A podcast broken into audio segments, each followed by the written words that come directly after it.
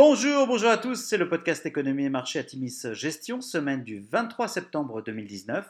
Petit avertissement, les performances passées ne préjugent pas des performances futures. Bien lire les documents de référence des fonds avant d'investir. Et puis nous allons citer un certain nombre d'entreprises. Il s'agit d'une simple illustration de notre propos et non d'une invitation à l'achat. Alors cette semaine, nous avons titré Confusion.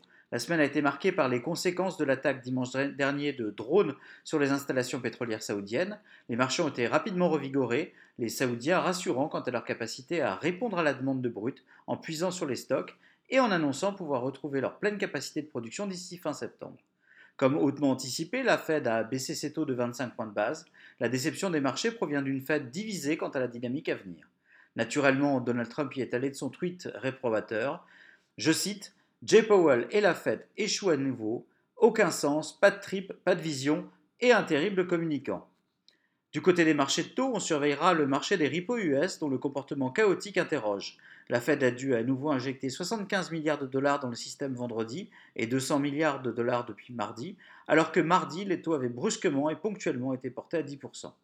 La grande rotation a-t-elle fait long feu? Certains analystes tentent à expliquer le retour en faveur violent des titres value la semaine dernière, par l'anticipation d'une nouvelle baisse de la fiscalité sur les plus-values aux US et donc de fait le moindre intérêt de solder les positions les moins performantes, les titres value en l'occurrence cette année. Un dossier à suivre de près. Vendredi, l'annonce de l'annulation d'une visite d'officiels chinois dans le Montana aura fait basculer les marchés US dans le rouge, les opérateurs s'interrogeant sur le bon déroulé des négociations sino-américaines. Sur la semaine, le CAC 40 gagne 0,6% et réatteint ses plus hauts depuis décembre 2007, oui, vous avez bien entendu, depuis décembre 2007.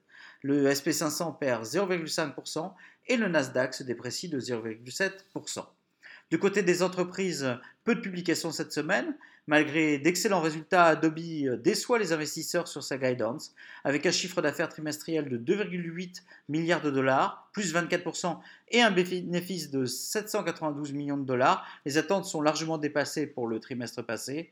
Ceci étant dit, au quatrième trimestre, le groupe cible un CA de 2,97 milliards de dollars et un bénéfice par action ajusté de 2,25 dollars contre 3,3 milliards de dollars et 2,3 dollars de BPA attendus.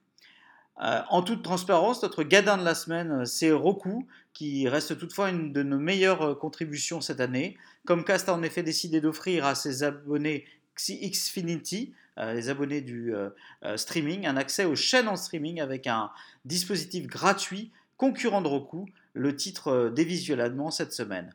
Alors en conclusion, eh un nouveau psychodrame sans ressort ou bien un réel pas vers l'impeachment. Cette semaine, en toute fin de semaine, Donald Trump aurait demandé à son homologue ukrainien de lancer une enquête sur le fils de Joe Biden, l'actuel favori démocrate dans la course à la Maison Blanche.